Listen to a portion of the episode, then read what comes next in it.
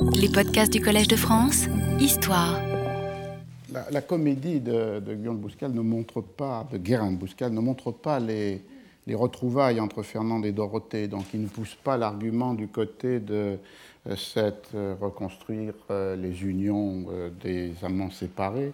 mais il préfère de suivre une autre piste qui est directement liée avec son intérêt pour le spectacle de la princesse Micomicona,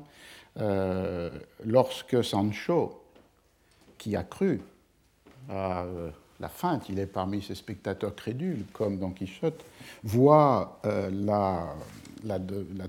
la, jolie princesse Dorothée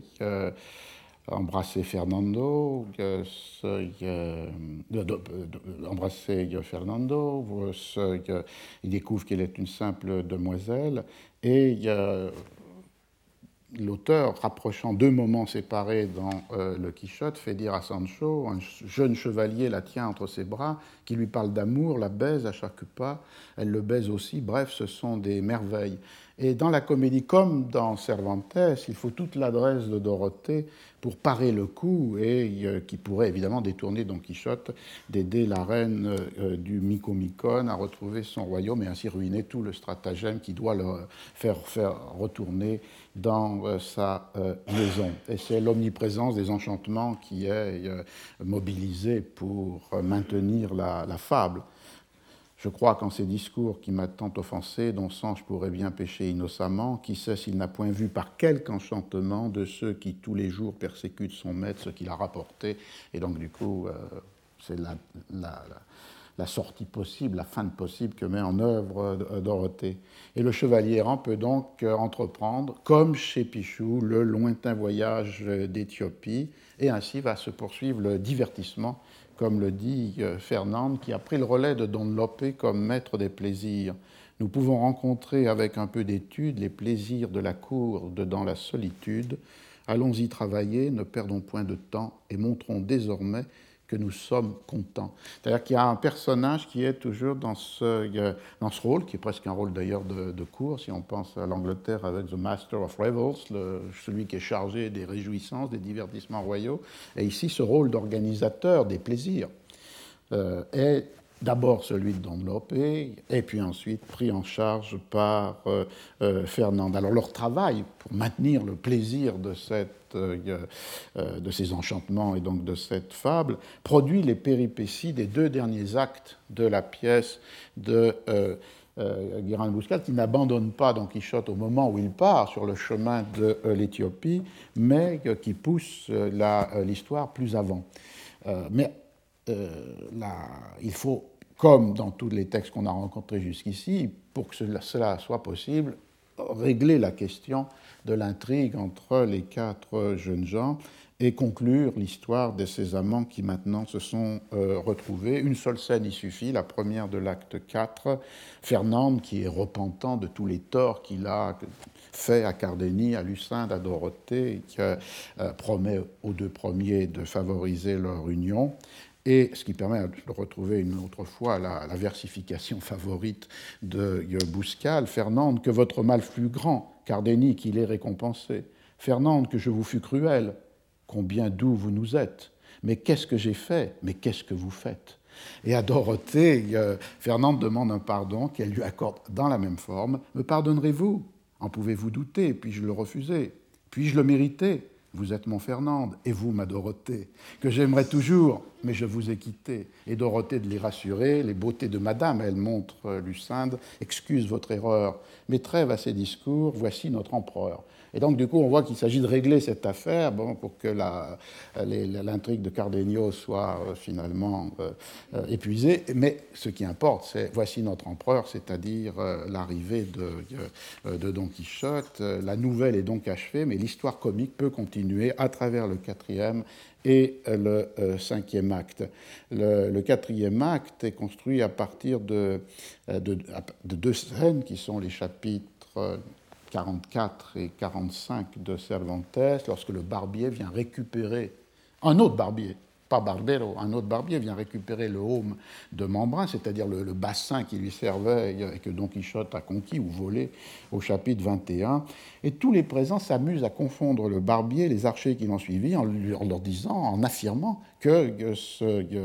bassin est bien euh, l'armée, est bien le, casque du chevalier errant. Et euh, ceux-ci se retirent, déclenchant les imprécations de Don Quichotte Au ciel, au temps, aux mœurs, au comble de malheur, la terreur des brigands est pris pour un voleur. Archer, vous apprendrez qui je suis, qui vous êtes. Ce bras peut me venger, ce bras doit vous punir. Et là encore, il y a évidemment la parodie tout à fait euh, présente. il faut en finir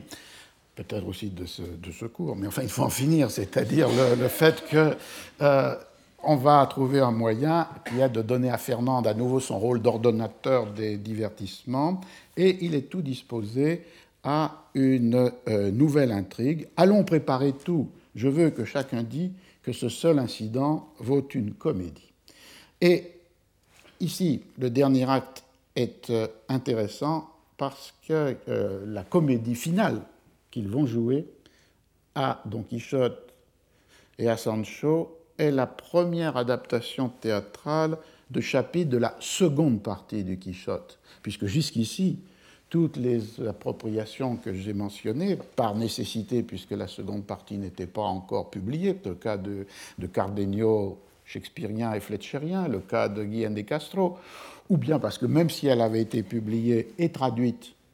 comme dans le cas des pièces françaises. Je rappelle que la traduction de la seconde partie du Quichotte en français sous, euh, est traduit, euh, apparaît en 1618 et elle est traduite par François de Rosset, donc un nouveau traducteur qui n'est pas celui de la première partie César Houdin, mais l'un et l'autre avaient collaboré à la traduction, ont collaboré à la traduction la même année, 1618, des nouvelles exemplaires. Euh, donc cette seconde partie, parue à Madrid en 1615, traduite en 1618, avait été négligée par Pichou, mais Guillaume de Bouscal, de Bouscal est le premier à s'en saisir pour créer dans le cinquième acte euh, une intrigue autour d'un épisode qui est un des mauvais tours joués par le duc et la duchesse au chevalier errant et à son écuyer. Alors là, les souvenirs sont sans doute plus, plus, plus, faibles, puisque la lecture de la seconde partie du Quichotte est moins fréquente, moins familière que celle de la première partie. C'est une histoire dans laquelle une fausse comtesse, la fausse comtesse Trifaldi, l'une des duègnes de la duchesse, euh, est euh, au cœur de, euh, cette, de, ce tour qui est joué à, à Don Quichotte, et en même temps l'histoire liée avec ce cheval de bois clavilegno qui emporte dans les airs Don Quichotte et euh, Sancho. Alors, cette double histoire qui est liée, celle de la comtesse Trifaldi, la fausse comtesse qui est jouée par une des servantes de la duchesse, et d'autre part cette histoire du cheval de bois Clavileño qui est supposé emmener dans les airs euh, euh, Don Quichotte et Sancho, comme, dans, euh, comme chez Cyrano de Bergerac. Chez Cervantes, ça n'a aucun rapport avec la princesse Micomicona, puisqu'évidemment l'histoire de la princesse Micomicona s'est achevée au chapitre 47 de la première partie il s'agit donc d'une toute autre euh, histoire qui est liée à cette nouvelle euh, localisation d'ailleurs du Quichotte à la cour du duc et de la duchesse. Et comme je l'avais dit en m'inspirant de Pedro Catedra, euh, le fait que la, parodie s'est déplacée depuis la chevalerie errante plus ou moins liée avec le sort historique de la petite noblesse à une parodie de la chevalerie de cour et euh, soit parce que Don Quichotte se moque des euh, courtisans au nom des valeurs de la chevalerie errante, soit parce que lui-même se transforme en courtisan, et c'est là où il est l'objet de moqueries euh, à l'intérieur des rôles des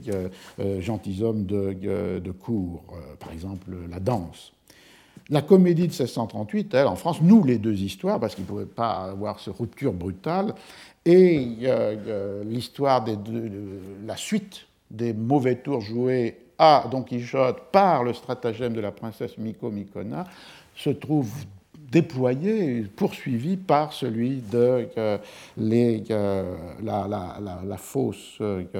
du, la fausse princesse ou duchesse Trifaldi. la possibilité était offerte à, à, Bouscal de faire cela dans la mesure où le ressort est le même, c'est-à-dire deux princesses persécutées, l'une et l'autre par un méchant géant, ce méchant géant que doit vaincre Don Quichotte afin que l'une, Micomicona, retrouve son royaume et que l'autre, Trifaldi, soit euh, euh, désenchantée, ainsi que les héros malheureux de l'histoire raconte la comtesse Trifaldi, euh, c'est-à-dire une histoire dans laquelle un chevalier, donc Clavijo, qui devient donc Claviche dans la pièce française, a été transformé en crocodile, l'infante Antonomasia, qui, dont il a, euh, avec laquelle il a eu un enfant, a été transformée en guenon, et les duègnes ont été dotés de barbes disgracieuses pour avoir causé le trépas de la reine Maguncia, morte de chagrin en apprenant la mésalliance et l'inconduite de sa fille, et vengé par un enchanteur, Malam Bruno. Il faut bien dire que c'est une histoire assez complexe dans la deuxième partie du Quichotte, et qui a perdu peut-être là euh, la, pour dire la, la, vivacité des premières parties, ce qui expliquerait pourquoi peut-être, euh, au moins dans ces parties-là, le Quichotte a été moins mémorisé et rappelé que dans la première euh, partie ou d'autres épisodes de la seconde partie. Alors cette, deuxième, euh, cette, deuxième, histoire, euh, la comédie de la comtesse euh, de Trifaldi,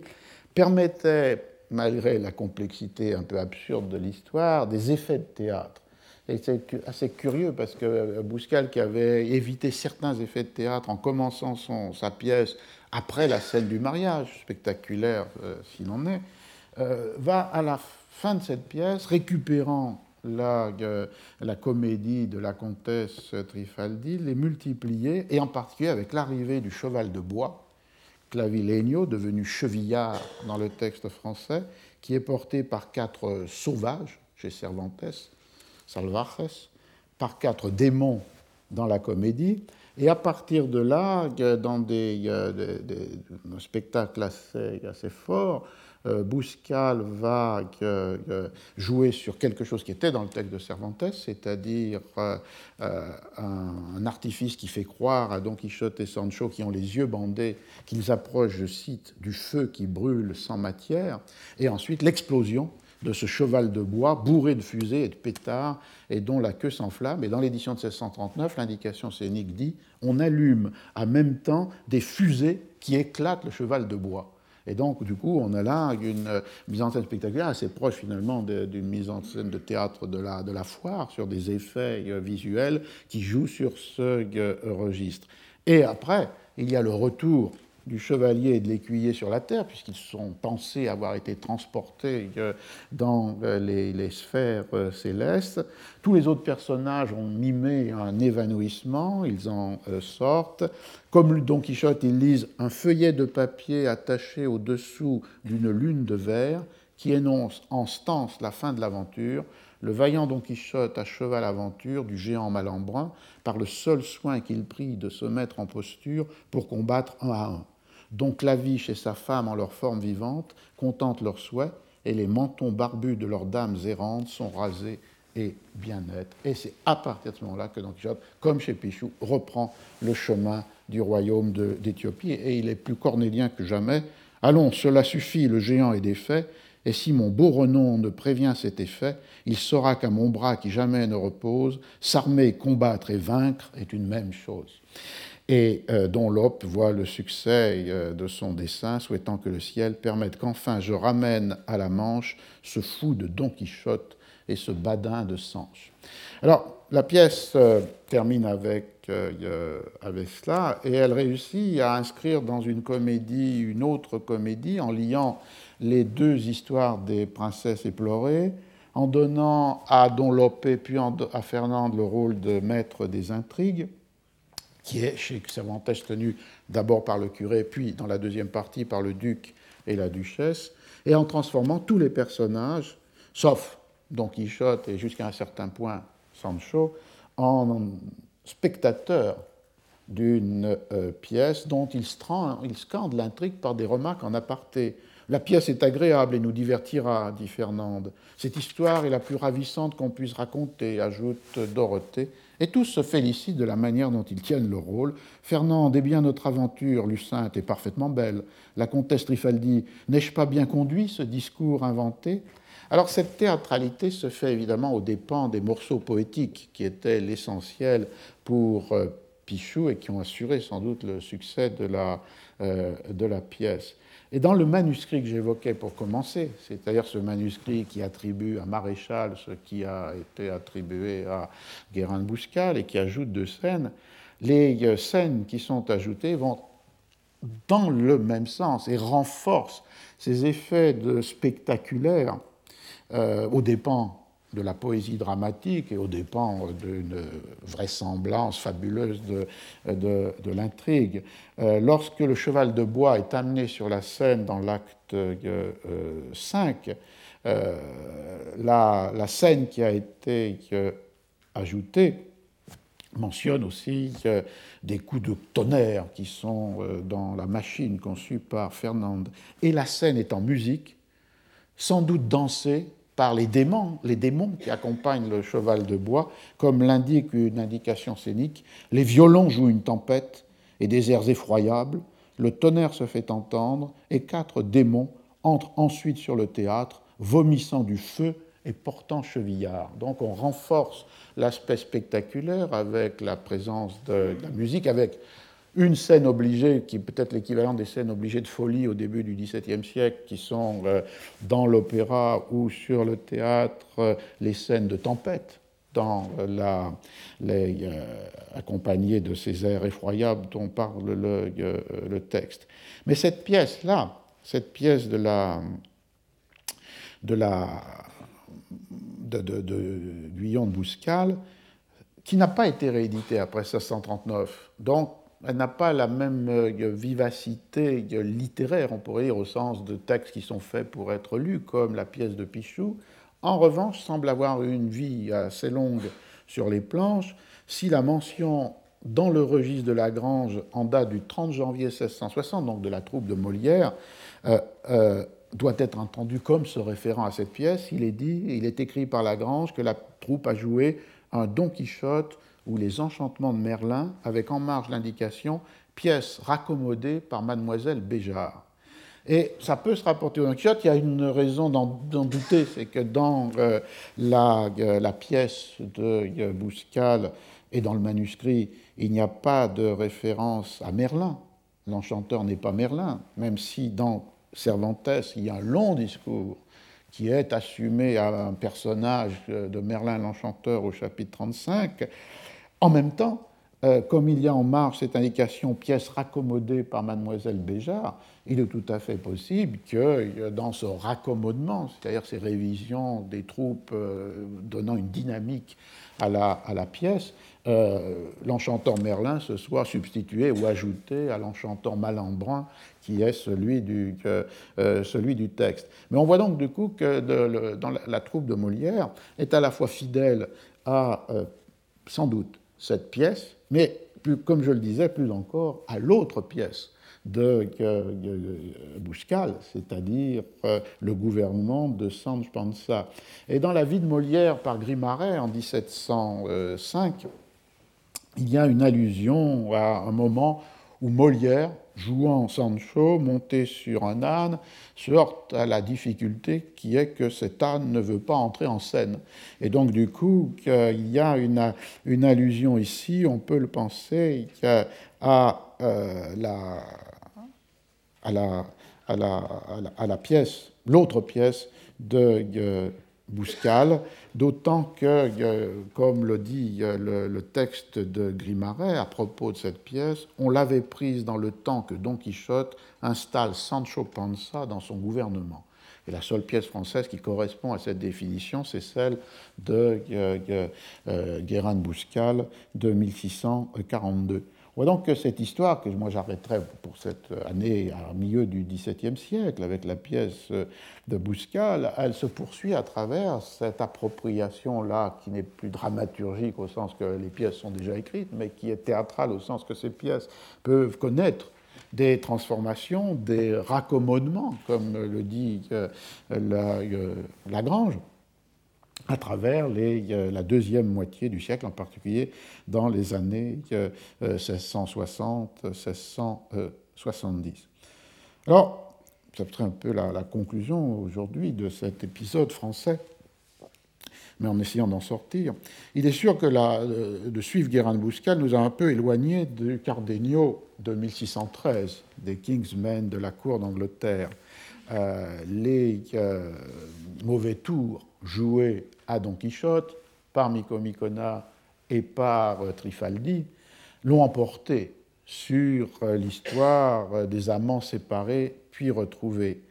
Et on voit qu'ici, à la différence de Guillaume de Castro, dans une pièce qui a pour titre Don Quichotte de la Manche, même si elle commence avec Cardeni et Dorothée, c'est bien le chevalier errant qui occupe l'essentiel du temps et euh, des scènes. Et d'ailleurs, la première scène ajoutée dans le manuscrit, pas présente dans l'édition imprimée, renforce encore cela, puisque la pièce, dans cette version manuscrite, ne commence pas avec Cardeni puis Dorothée, mais elle commence avec les lettres écrites par Don Quichotte dans la Sierra Morena, dans le triste désert, la lettre envoyée à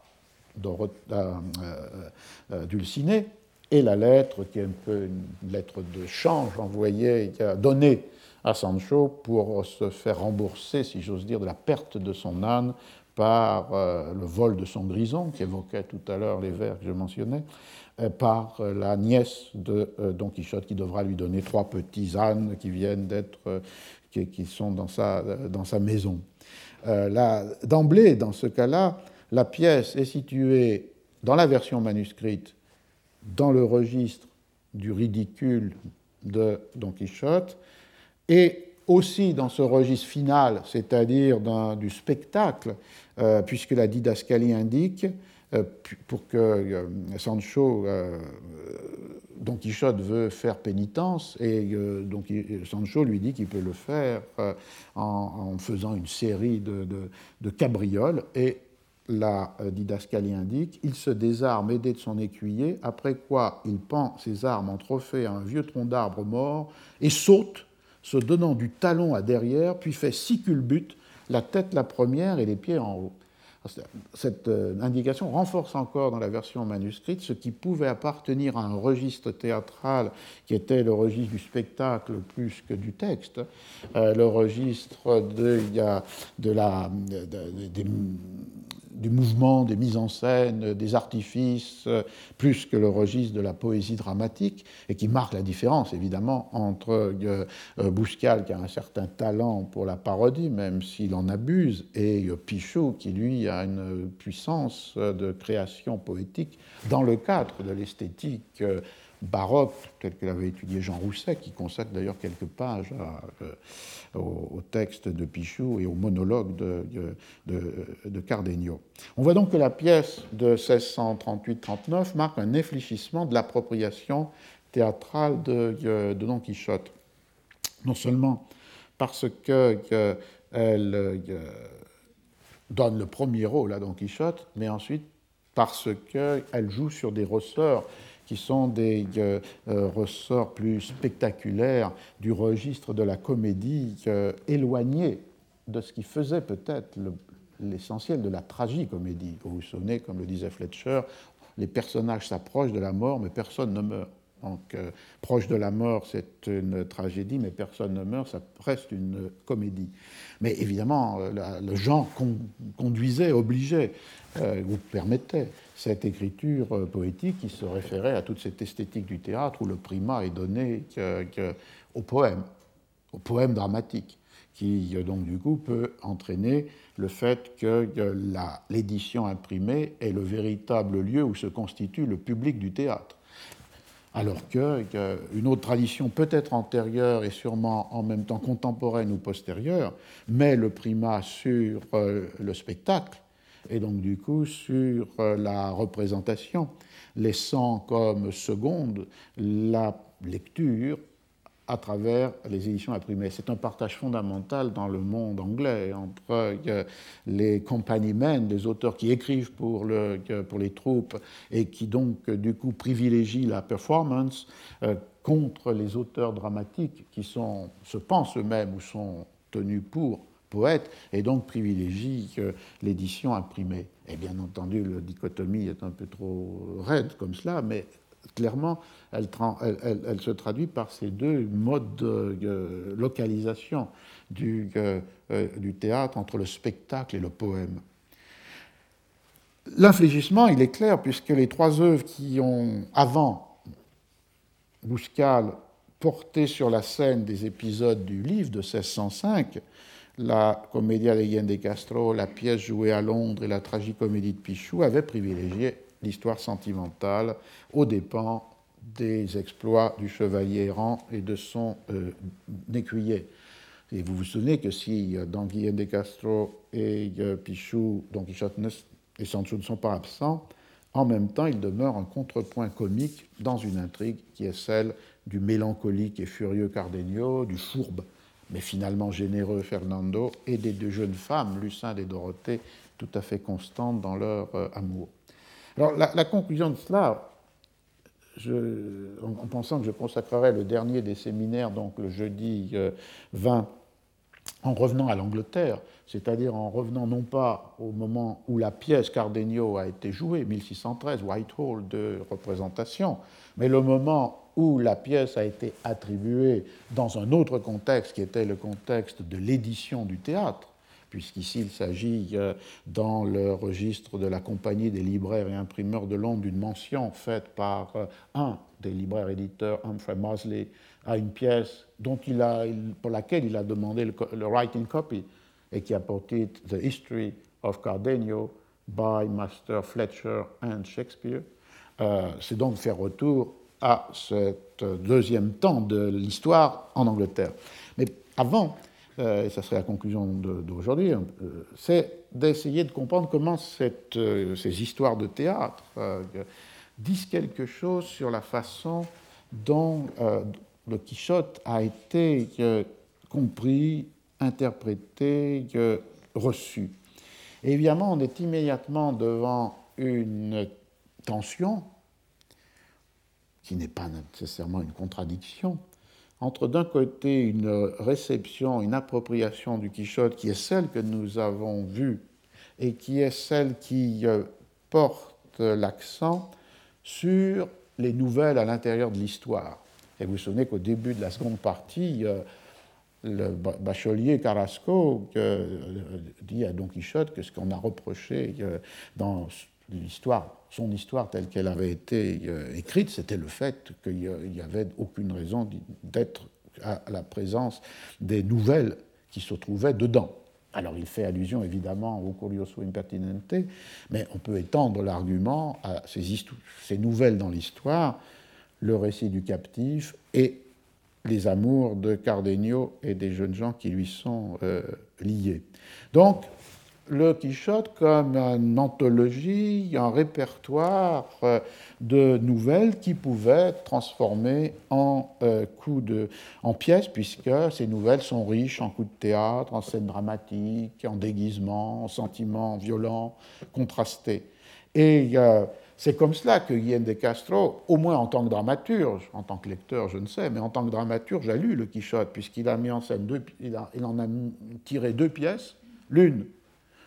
Don Quixote et la Mancha, c'est l'histoire de Cardenio, et l'autre, El Curioso Impertinente, les deux étant publiés dans la première parte de las Comedias de Guillaume de Castro en 1618 euh, à euh, Valence.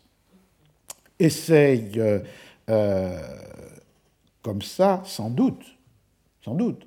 que les dramaturges anglais ont lu le Quichotte en en extrayant Cardenio, dans la mesure où cette pratique, c'est-à-dire de faire du théâtre avec des nouvelles,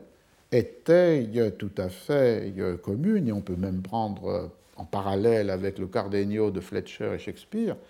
deux autres pièces shakespeariennes, l'une Twelfth Night, écrite au tout début du euh, XVIIe siècle, et qui est une des pièces qui s'appuie sur euh,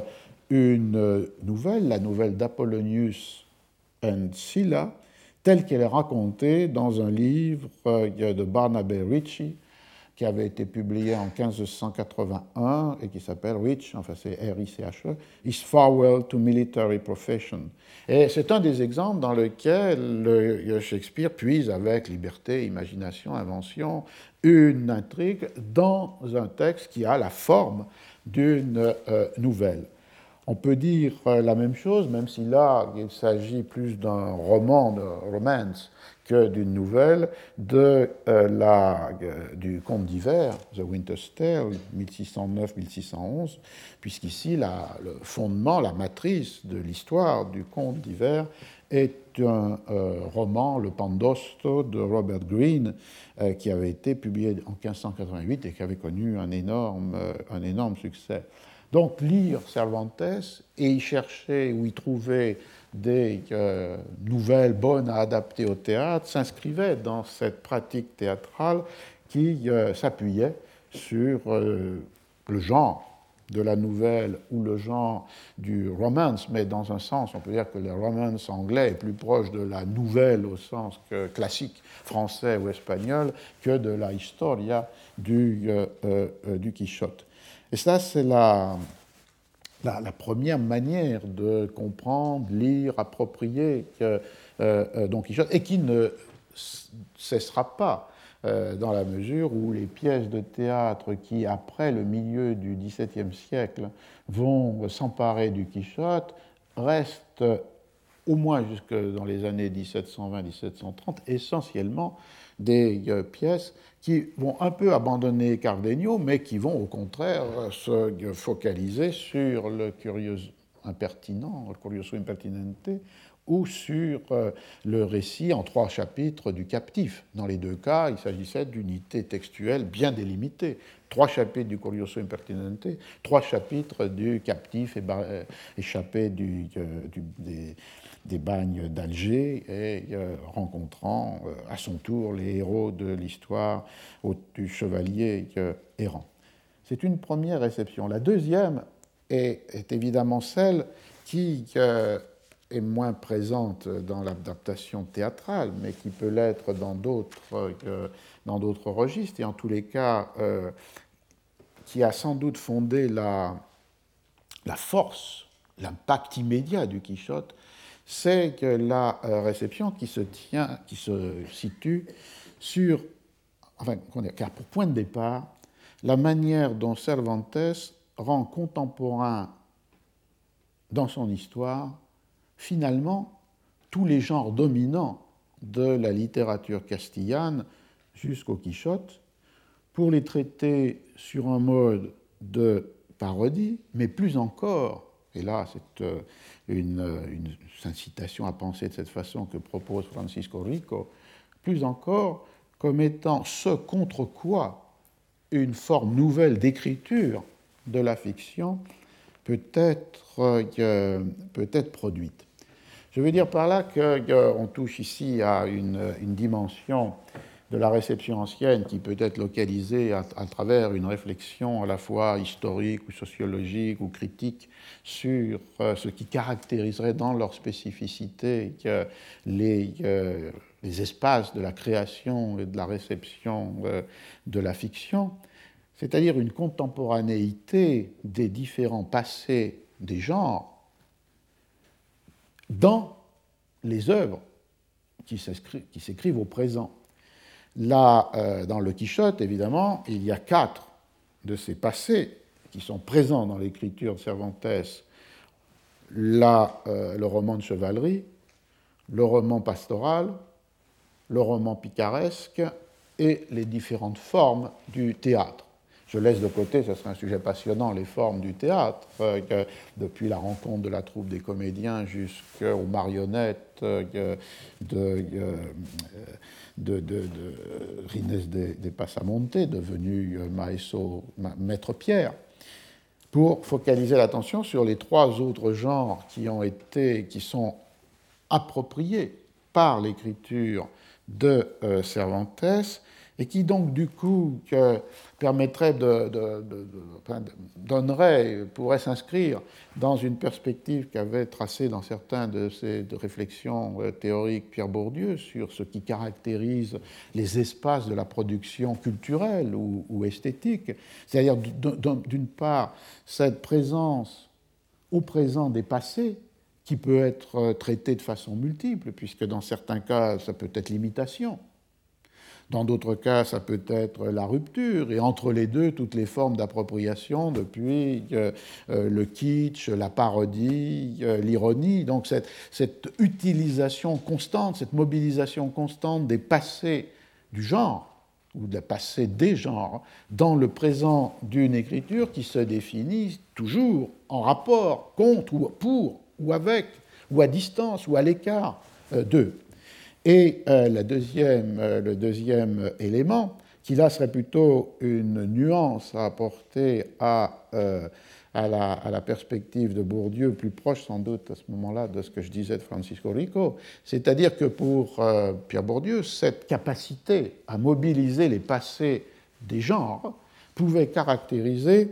la forme euh, la euh, plus euh, dominante ou la plus élitaire de la, de la, de la production, voire de la consommation. Je cite un, texte, Le champ littéraire, qui était un article paru dans les actes de la recherche en sciences sociales en 91. Dans le champ artistique, parvenu à un stade avancé de son histoire, il n'y a pas de place pour ceux qui ignorent l'histoire du chant et de tout ce qu'elle a engendré à commencer par un certain rapport tout à fait paradoxal au legs de l'histoire, il opposait ainsi les doctes aux naïfs.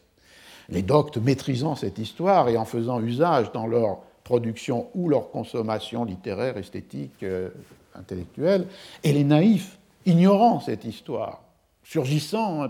comme des apax dans un monde dont ils ne savaient rien. Alors la nuance qu'apporte le cas de Cervantes, si elle s'inscrit tout à fait dans l'idée selon laquelle euh, il y a plus encore, plus que toute autre forme d'expression littéraire, que les passés euh, sont des co-présents, c'est de montrer que c'est justement à l'intérieur d'une euh, naïveté,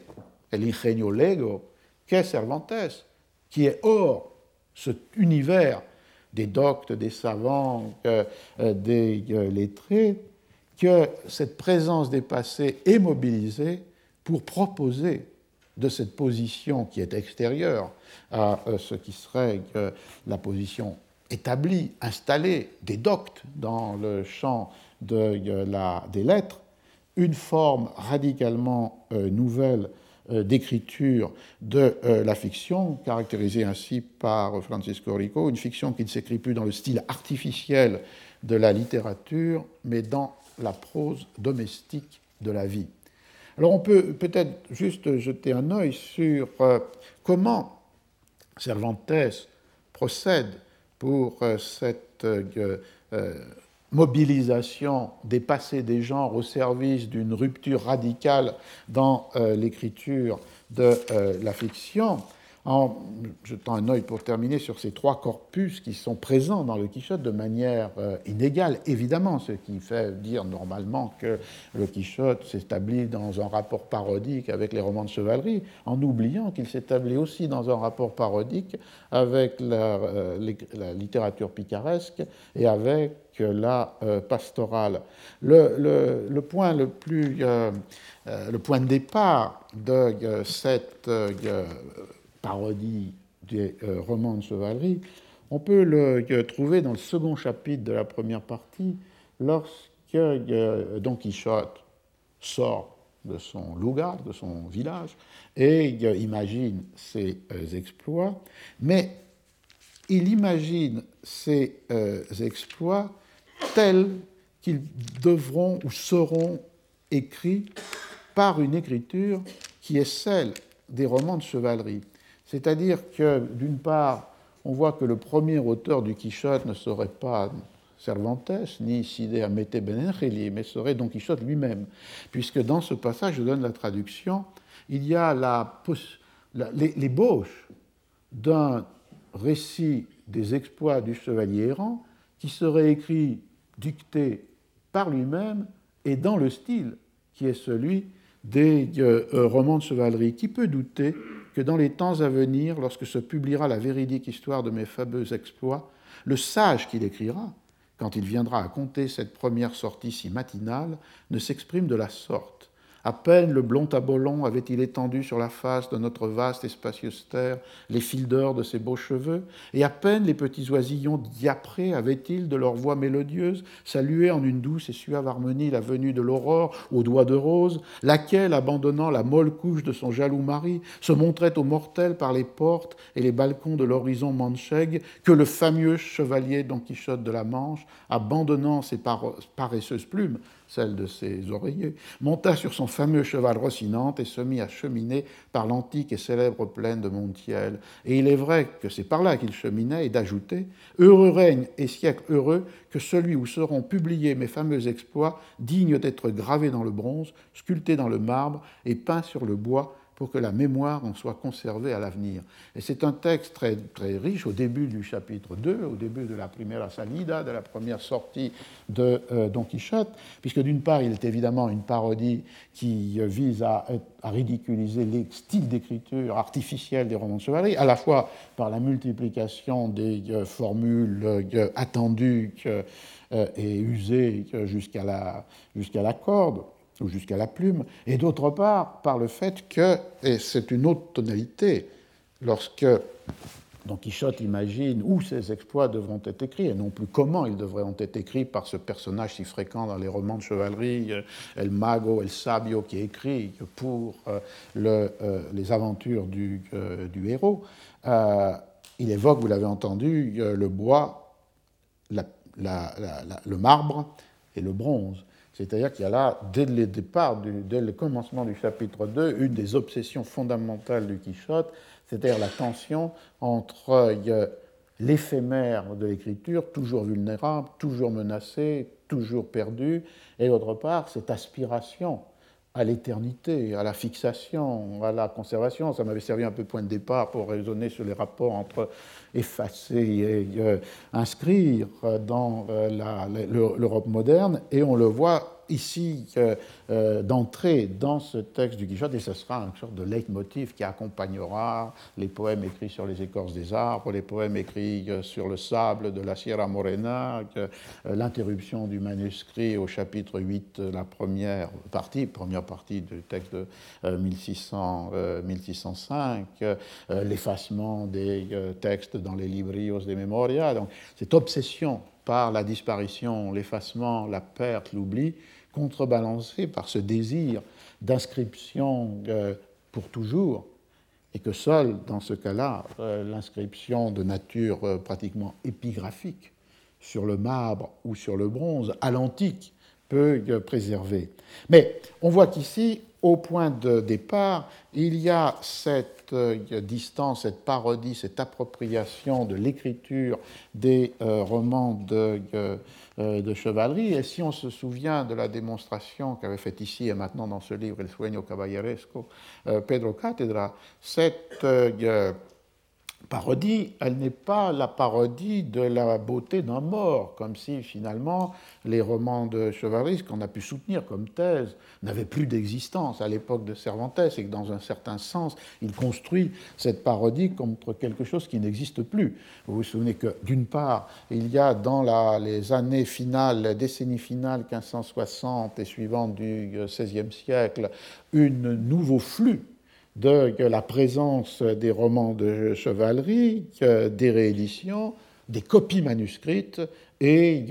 des transformations de la forme qui peuvent venir s'inscrire dans les romances et non plus dans les, euh, dans les euh, livres. Mais il y a une très grande présence de ce que Cathédrale appelle la chevalerie du papier, la caballeria des papels. Et d'autre part, euh, il y a une seconde grande présence de euh, cette chevalerie qui est celle de la euh, chevalerie réelle et royale, caballeria real, dans le sens que les réformes de Philippe II, comme on l'a vu, 1560, les édits ou les ordonnances de 1560, veulent restituer un rôle militaire, au moins de milice intérieure, à la hidalguie, à, la petite noblesse. Donc du coup, il y a une présence historique et littéraire, mais ce qui est la force évidemment de la parodie, c'est de montrer que et cette présence euh, militaire à laquelle aspire Alonso Quijano avant de se nommer Don Quichotte de la Manche, et cette présence littéraire est en total décalage avec le monde qui est celui euh, de Don Quichotte. C'est-à-dire que l'effet, il est celui du décalage d'une euh, manière d'écrire et d'une euh, volonté politico-sociale par rapport à un monde dans lequel cette manière d'écrire est devenue ridicule, usée à force de clichés, et dans un monde dans lequel le rêve, peut-être fait par Alonso Quijano, de retrouver euh, une, un, pouvoir euh, fondé sur la contribution militaire de la petite noblesse, est évidemment lui aussi devenu un songe à une époque de construction des États euh, administratifs, bureaucratiques, de finances et de, et de justice. Et du coup, une des premières justification pour euh, cette écriture qui est en rupture avec cette écriture de la fiction de du roman de, chevalerie que euh, Don Quichotte assume comme premier auteur de propres, du récit de ses propres exploits. Les deux autres figures de parodie sont évidemment plus discrètes. Il y en a une qui est celle de du genre introduit au milieu du XVIe siècle par les premières éditions de euh, La Sario de Tormes, c'est-à-dire le genre picaresque, mais dans une définition tout à fait précise, le récit de vie, la vida. Et euh, c'est le moment où, libérant les, euh, les galériens, euh, Don Quichotte rencontre Ginés de Pasamonte. Et qu'est-ce qu'a fait Ginés de Pasamonte? Il est l'auteur d'un livre qui est le livre de sa vie et qui a pour titre La vida de Ginés de Pasamonte. Et du coup, c'est Bauche, ce qui, ce qui aurait pu être un autre Quichotte, c'est-à-dire la parodie fondamentalement liée à les contradictions de ce genre des récits de vie picaresques on y trouve des allusions même extrêmement précises, puisqu'à un moment donné, euh, Gines de Pasamonte dit Gines me llamo et non Ginesillo. Je m'appelle Gines et non pas Ginesillo. Et c'est une référence tout à fait aiguë au fait que dans le Lasario de Tormes, jamais, sauf pour une plaisanterie, Lasario s'appelle Lasario, il s'appelle toujours Lazaro. Et c'est un récit de vie fait par un homme mûr qui revient rétrospectivement sur son, euh, sur son histoire et dont, dans l'édition, c'est une autre démonstration qu'avait fait Francisco Rico, la page de titre pour s'ajuster à d'autres conventions, avait euh, choisi Lasario de Tormes, qui est tout à fait euh, un décalage de la façon dont le personnage est appelé dans le, dans le texte. Et là, l'allusion est, présente dans le texte de euh, Cervantes, comme est présente l'allusion à la contradiction d'un récit de vie de quelqu'un qui n'est pas encore mort. C'est-à-dire, finalement, là, Don Quichotte demande à, à à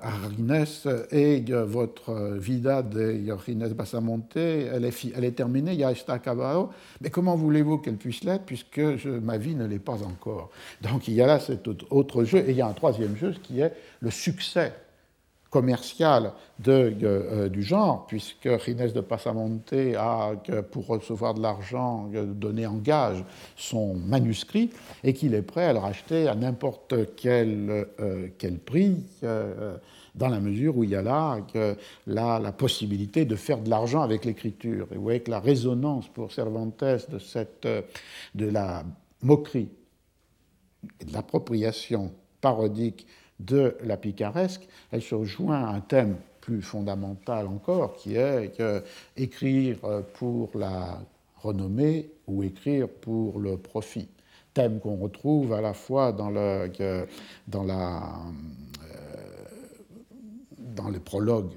de la seconde partie enfin dans les, oui, l'avertissement au lecteur de le prologue de la seconde partie, et qu'on trouve évidemment dans la discussion de, entre le traducteur et Don Quichotte lorsque celui-ci visite une imprimerie dans la seconde partie au chapitre 62, et où s'opposent clairement deux systèmes de relations, l'un qui, qui est fondé sur le désintéressement de l'écriture dont la rémunération ne peut être qu'indirecte dans les liens du patronage, et l'autre qui est fondé sur euh, la loi du marché et qui attend de l'écriture un profit immédiat. Euh, le, traducteur dit à Don Quichotte, provecho quiero, La renommée, je l'ai déjà, donc c'est ça que je veux.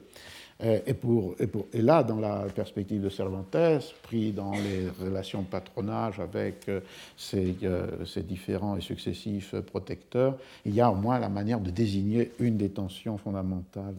de ce rapport entre écriture, renommée et profit ou revenu dans son temps. La dernière des, des parodies, c'est celle qui apparaît à la fin du, du, du livre de l'Historia, lorsque, en termes de punition euh, qu'il accepte après la défaite euh, euh, devant le,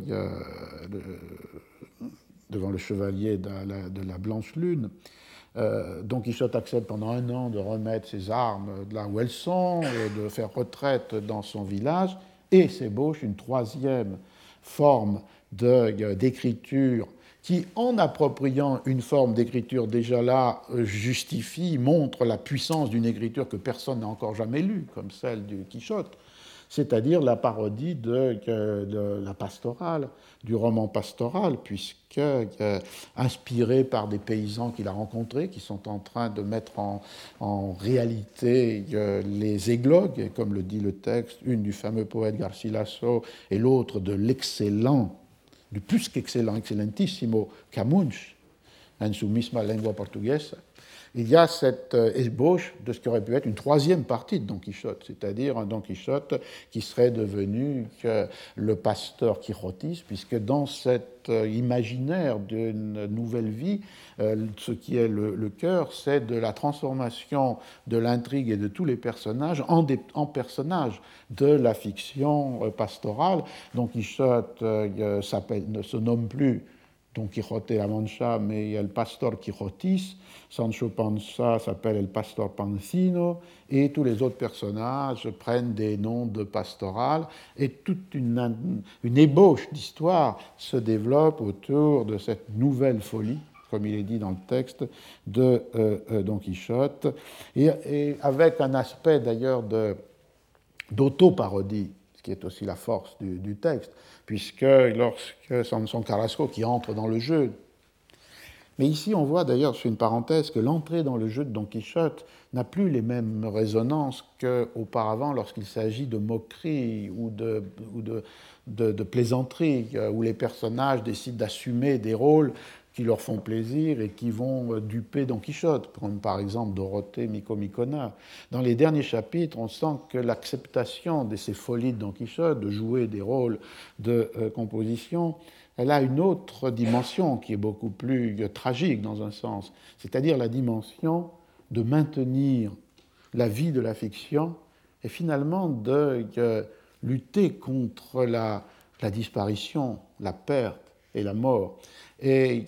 au moment d'ailleurs de la dernière, du dernier chapitre, de la dernière scène, lorsque Don Quichotte est euh, expirant, euh, Sancho, euh, lui, lui dit Mais ne soyez pas paresseux, levez-vous de ce, de ce lit, allons vêtus comme des pasteurs, comme nous l'avons décidé, comme au Tenemos Concertado,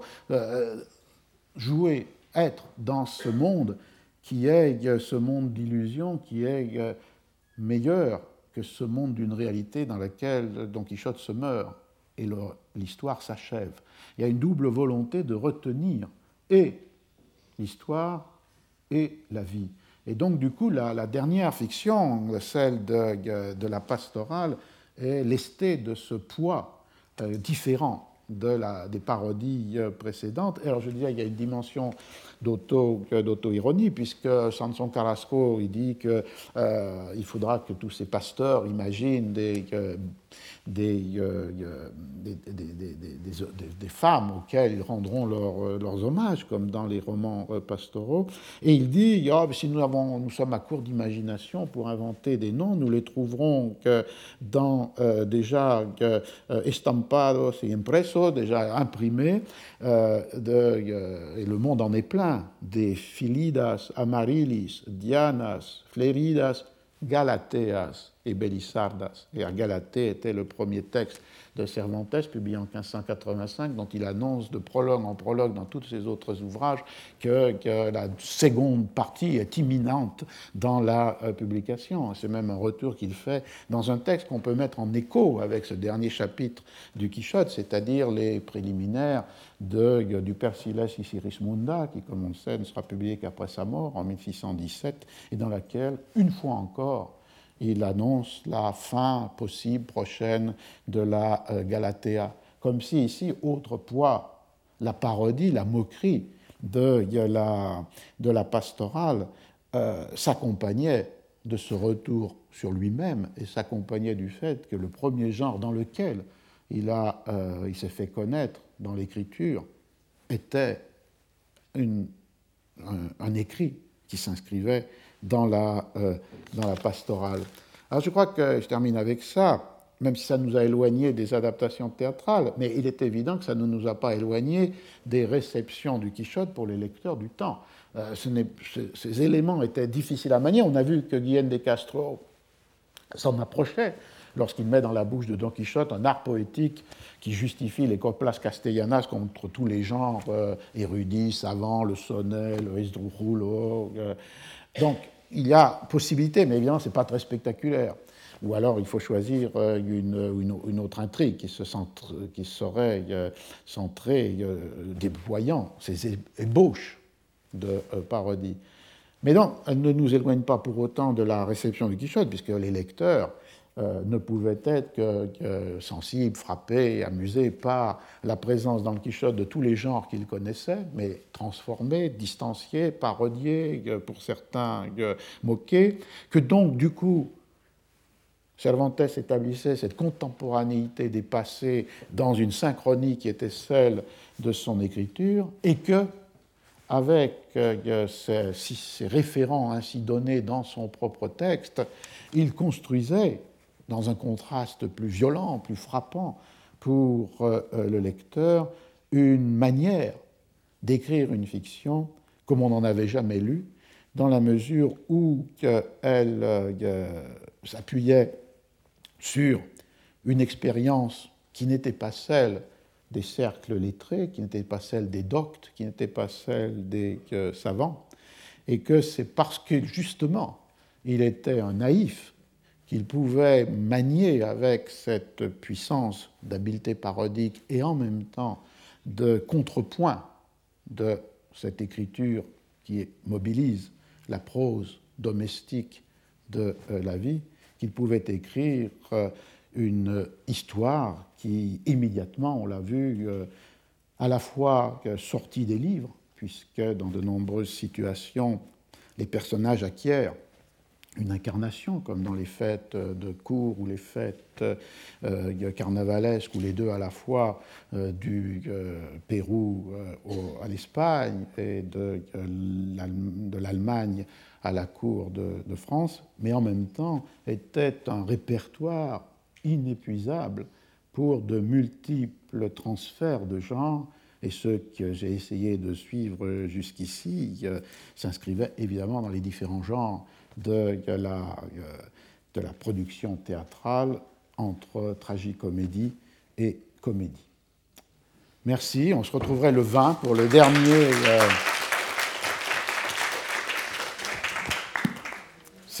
Retrouvez tous les podcasts du Collège de France sur www.collège-de-france.fr.